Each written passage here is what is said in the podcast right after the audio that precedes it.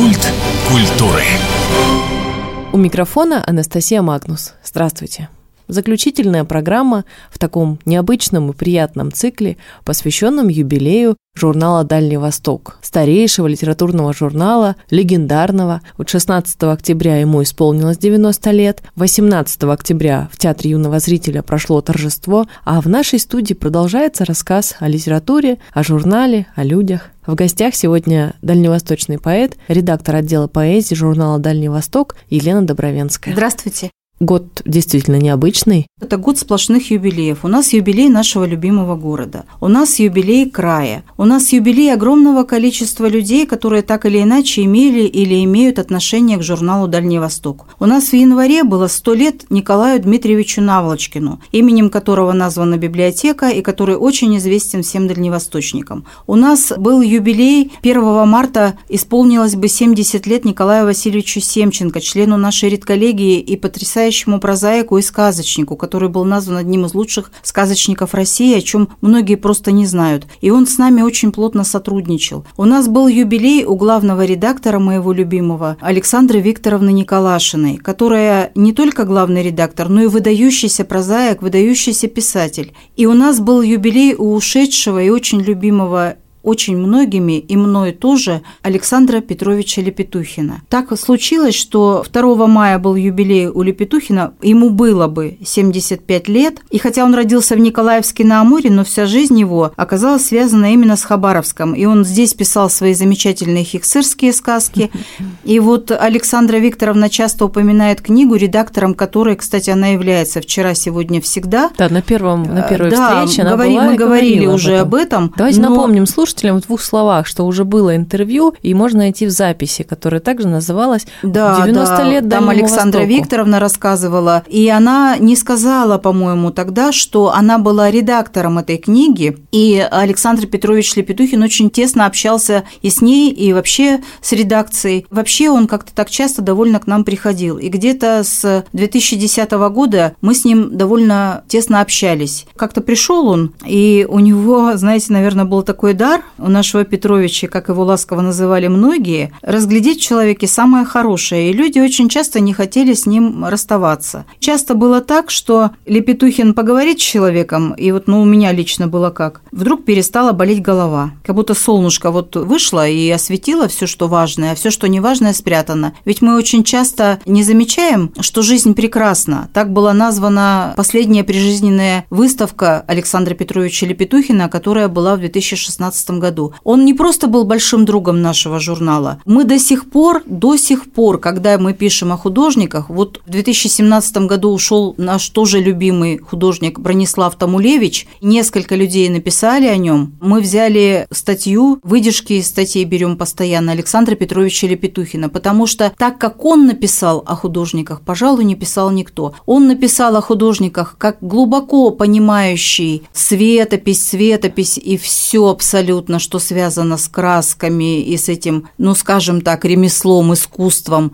И он написал как писатель, а он еще был членом Союза писателей России, кроме всего прочего. И он написал как человек глубоко верующий и как человек очень сильно любящий людей. Вот он об одном художнике сказал так. Я не буду говорить, кто это, но он сказал так этот художник считает, что человек придумал Бога, а я считаю наоборот. И меня это настолько поразило, потому что от Александра Лепетухина и от его картин всегда шло такое осязаемое вполне тепло. Поэтому мы до сих пор помним его. И вот этот юбилейный год, он настолько оказался каким-то знаковым, потому что у нас и у главного редактора юбилей, и я обязательно сейчас скажу несколько слов об Александре Викторовне. Вот у Лепетухина юбилей, и у нас получается, что у наших дорогих людей тоже у многих писателей юбилей. Мы стараемся никого не забывать. Допустим, в следующем году у нас юбилей у Асламова, которому бы исполнилось 95 лет, и у Людмилы Ивановны Миланич, которой исполнилось бы 90 лет в сентябре, но это уже будет 24 год. То есть мы помним этих людей, и вот эта рубрика по живому следу,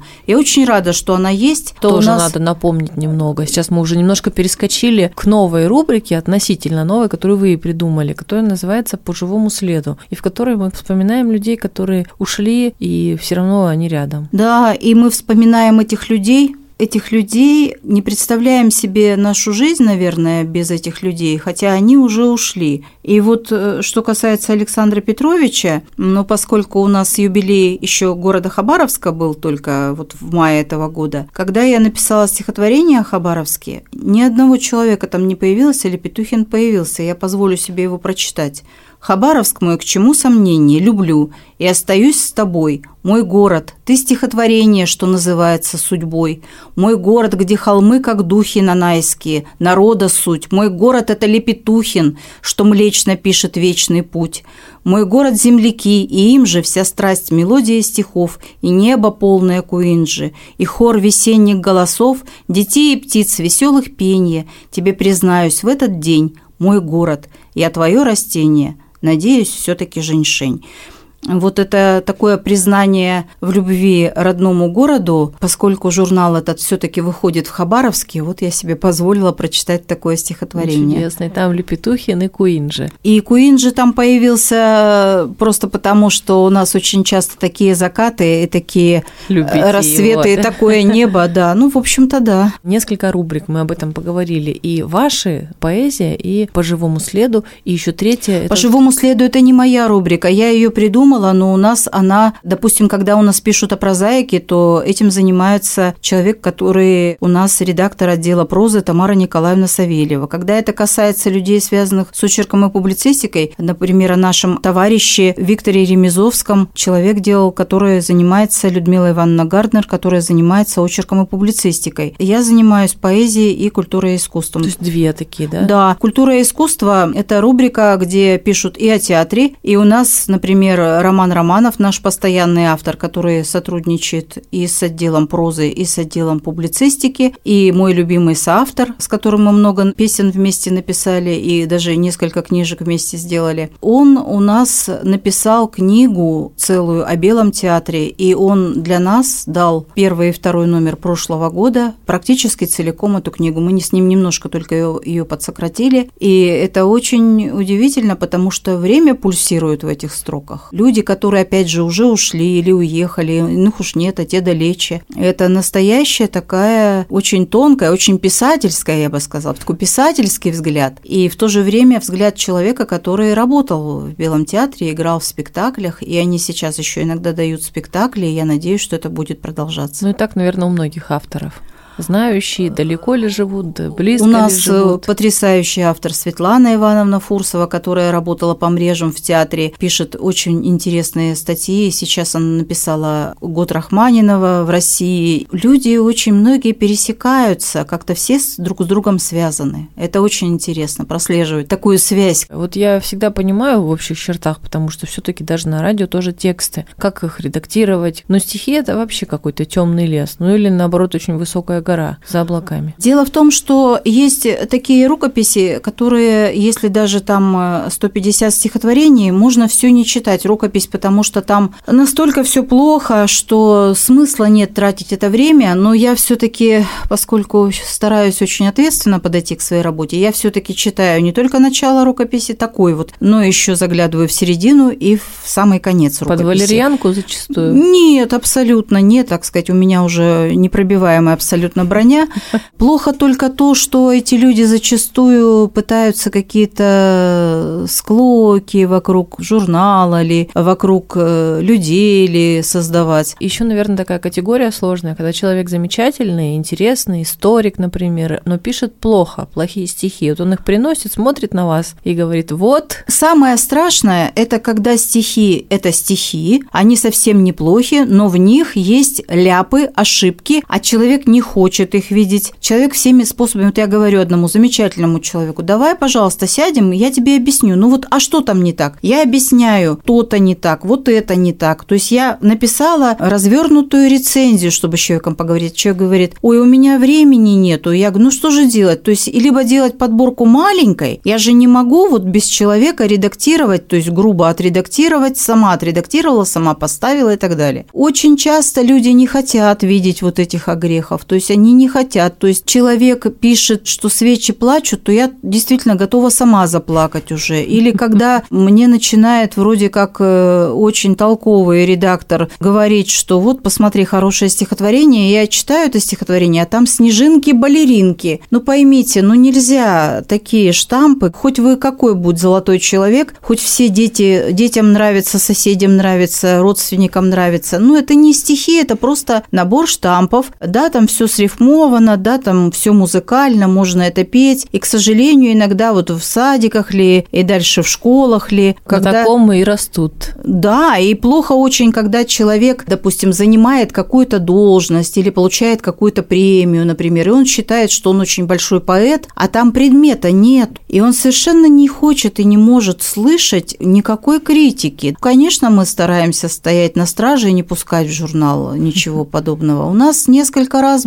было такое, что проходили слабые стихи. Один раз это был ветеран Великой Отечественной войны, и то это было в многоголосии, в рубрике, где очень мало стихов шло. Однажды у нас был человек, который умирал от рака. Бывает такое, что мы даем, да, с колес какие-то очень хорошие стихи, которые чаще всего все-таки я нахожу у хороших поэтов сама. Не сами а, присылают, а Сами находите. присылают, но очень часто присылают уже после того, как мы первый раз, допустим, опубликовали. Тут надо сказать, что обычно у нас публикации идут э, где-то через два года. Иногда люди ждут даже три года, потому что, ну вот невозможно выбросить кого-то, а поставить другого. Это бывает только если действительно настолько вот встает именно в этот номер подборка, и эта подборка действительно очень хорошая. И как раз вот про Александру Викторовну очень хочется тоже узнать. Я хочу сказать, что Александра Викторовна не просто выдающийся писатель, она еще и человек, который совершенно не умеет хвастаться.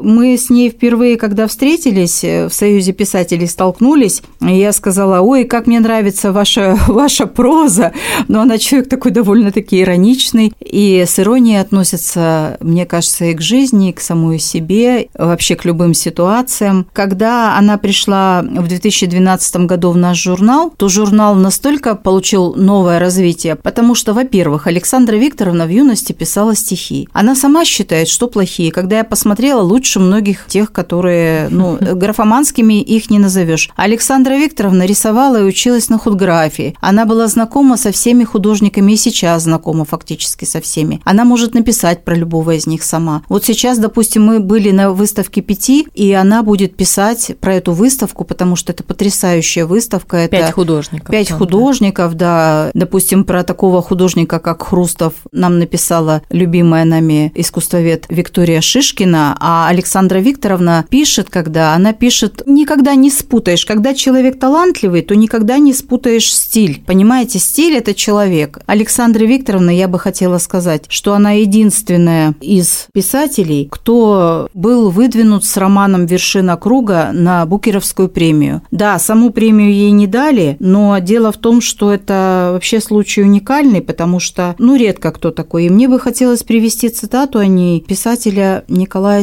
Семченко. Ее слово обладает какой-то удивительной особенностью, будто сидим мы с Александрой Викторовной в тесной кухоньке и говорим по душам. В быстротекущей, суетной жизни порой так не хватает умного, парадоксального, ироничного общения. А почитаешь, поговорим. Словно увиделся с Николашиной и услышал ее смех. Она смеется замечательно и совершенно по-особенному. Описать этот смех невозможно. А если возможно, то только пером писателя Николашиной. Ее проза захватывает, удивляет, поражает, и от нее в груди возникает серебряный холодок восторга. «Поговорим» – это была рубрика, которую Александра Викторовна много лет вела в газете «Молодой дальневосточник» до того, как она стала нашим главным редактором. И я считаю, что журналу вот не просто повезло, а я даже не знаю, это просто фантастика на самом деле, что такой человек возглавил литературный журнал. Человек, который сам пишет, который редактор, который знает художников и который знает самое главное – поэзию, по-настоящему знает в ней толк. Этот год юбилейный, 90 лет литературному журналу «Дальний Восток». Будем рассказывать еще много интересного. Сегодня в гостях у нас была редактор отдела поэзии, дальневосточный писатель Елена Добровенская. До свидания. Меня зовут Анастасия Магнус. Читайте. До встречи в эфире.